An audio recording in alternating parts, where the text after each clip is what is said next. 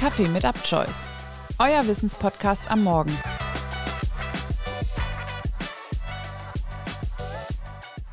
Herzlich willkommen zu einer neuen Folge Kaffee mit UpChoice und zur ersten Folge aus dem Themenbereich Psychologie.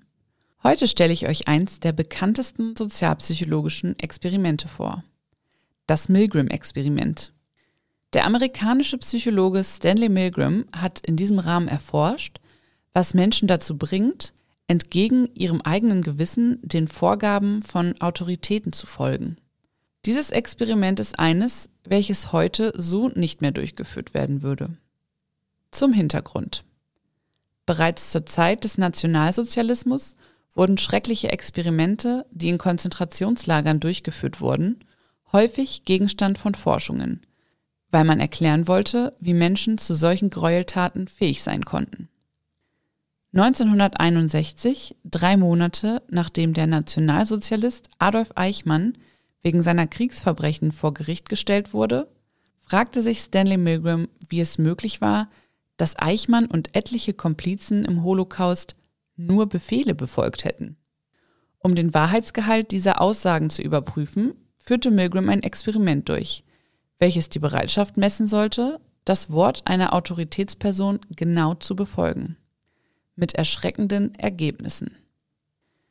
Dieses Experiment wollen wir uns nun genauer ansehen und kommen erst einmal zum Versuchsaufbau. Hier gab es einen Schüler, einen Lehrer und einen Versuchsleiter. Alle waren übereinander informiert. Der Schüler sollte Wortpaare lernen und saß dabei in einem anderen Raum an einem Tisch. Währenddessen sollte der Lehrer durch Stromschläge sicher gehen, dass der Schüler die Wortpaare lernt. Dabei hatte der Lehrer den Auftrag, bei jedem Wortpaar, was der Schüler sich nicht gemerkt hatte, einen Knopf zu drücken und dem Schüler somit wissend einen Stromschlag zuzufügen. Der Versuchsleiter hatte dabei die Rolle, den Lehrer anzuweisen, wann er Stromschläge geben sollte. Der Versuchsleiter war dabei allerdings kein objektiver Versuchsteilnehmer, sondern Teil des Forscherteams. Tatsächlich war auch der Schüler Teil des Forscherteams und ließ es vor dem Lehrer nur so aussehen, als wäre er ebenso eine Versuchsperson. Also war in diesem Experiment der Lehrer die einzige wirkliche Versuchsperson. Der Stuhl, auf dem der vermeintliche Schüler saß, hatte in Wirklichkeit gar keine Verbindung zu dem Knopf im Raum des Lehrers, von dem dieser ja dachte, dass er darüber Stromschläge an den Schüler abgeben könne. Jegliche Reaktion, die der Lehrer vernehmen konnte, war also vom Schüler nur gespielt. Wir wissen also jetzt, wie der Versuchsaufbau aussieht. Kommen wir also zum Ablauf. Nachdem der Schüler offiziell angewiesen wurde, Wortpaare zu lernen, sollte der Lehrer diesen danach abfragen. Bei jeder falschen Antwort bekam der Lehrer die Anweisung, dem Schüler einen Stromschlag zu verpassen. Die Stromschläge wurden allerdings mit jeder weiteren falschen Antwort stärker. Der Schüler, der, wie wir uns ja erinnern, nur ein Schauspieler war, hatte vorher Anweisungen bekommen, wie er bei den Stromschlägen zu reagieren hatte. Seine vorgegebenen Reaktionen sahen wie folgt aus. Bei 75 Volt sollte er angespannte Stöhngeräusche von sich geben. Bei 120 Volt bereits erste Schmerzensschreie. Bei 150 Volt hat der Schüler um ein Ende der Torturen gebeten. Bei 200 Volt dann wirklich heftige Schmerzensschreie. Und letztendlich bei allen Stromschlägen von über 330 Volt hat der Schüler keine Reaktion mehr gezeigt. Natürlich haben die Versuchspersonen, also die Lehrer, die den Knopf mit den Stromschlägen ja betätigen mussten, auch Bedenken geäußert. Allerdings hat der Versuchsleiter hier immer wieder betont, dass er als Autorität in diesem Szenario die volle Verantwortung übernimmt und dass schon alles seine Richtigkeit im Sinne des Experiments hätte. Dabei muss angeführt werden, dass der Versuchsleiter dem Lehrer zu keiner Zeit gedroht hat, um ihn dazu zu bringen, den Knopf zu drücken, sondern dass er hier lediglich immer wieder betont hat, dass der Versuch unbedingt fortgesetzt werden müsse. Schauen wir uns die Ergebnisse des Experiments an, die aus heutiger Sicht absolut erschreckend sind und auch zur damaligen Zeit kontrovers zu vorher durchgeführten Befragungen mit mehreren hundert Personen waren. Denn diese erwarteten auch schon damals, dass so gut wie alle Versuchspersonen dem Versuchsleiter den Gehorsam verweigern würden.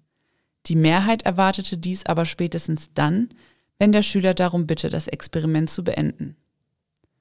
Tatsächlich sehen die Ergebnisse aber ganz anders aus.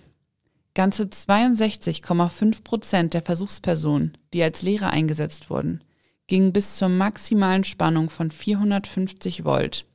Wenn wir uns erinnern, hat der Schüler bereits ab einer Stärke von über 330 Volt kein Lebenszeichen mehr von sich gegeben. Durchschnittlich haben die Versuchspersonen erst bei einer Stromstärke von 367,5 Volt aufgehört.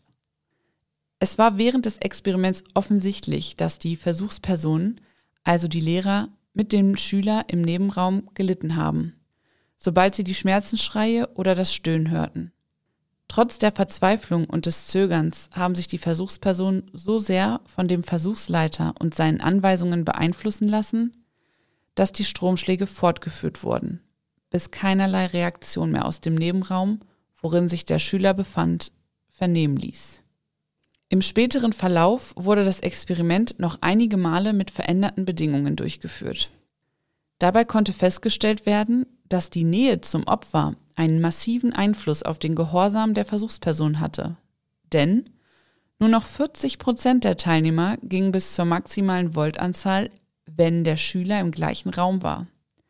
Und nur noch 30 Prozent gingen bis zur maximalen Voltanzahl, wenn der Schüler sogar in Berührungsnähe war.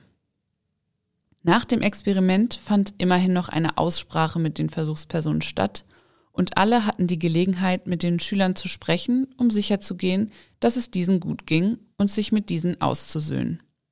Das Milgram-Experiment hat gezeigt, in welchem Ausmaß wir Menschen uns von anderen beeinflussen lassen und was für Folgen wir dabei auf uns nehmen. Milgram selbst sieht eine Erklärung darin, dass klar organisierte Hierarchien in Gesellschaften innerhalb der Evolution bessere Überlebenschancen gewährleistet haben und eine solche Organisation eine gewisse Bereitschaft zum Gehorsam voraussetzt.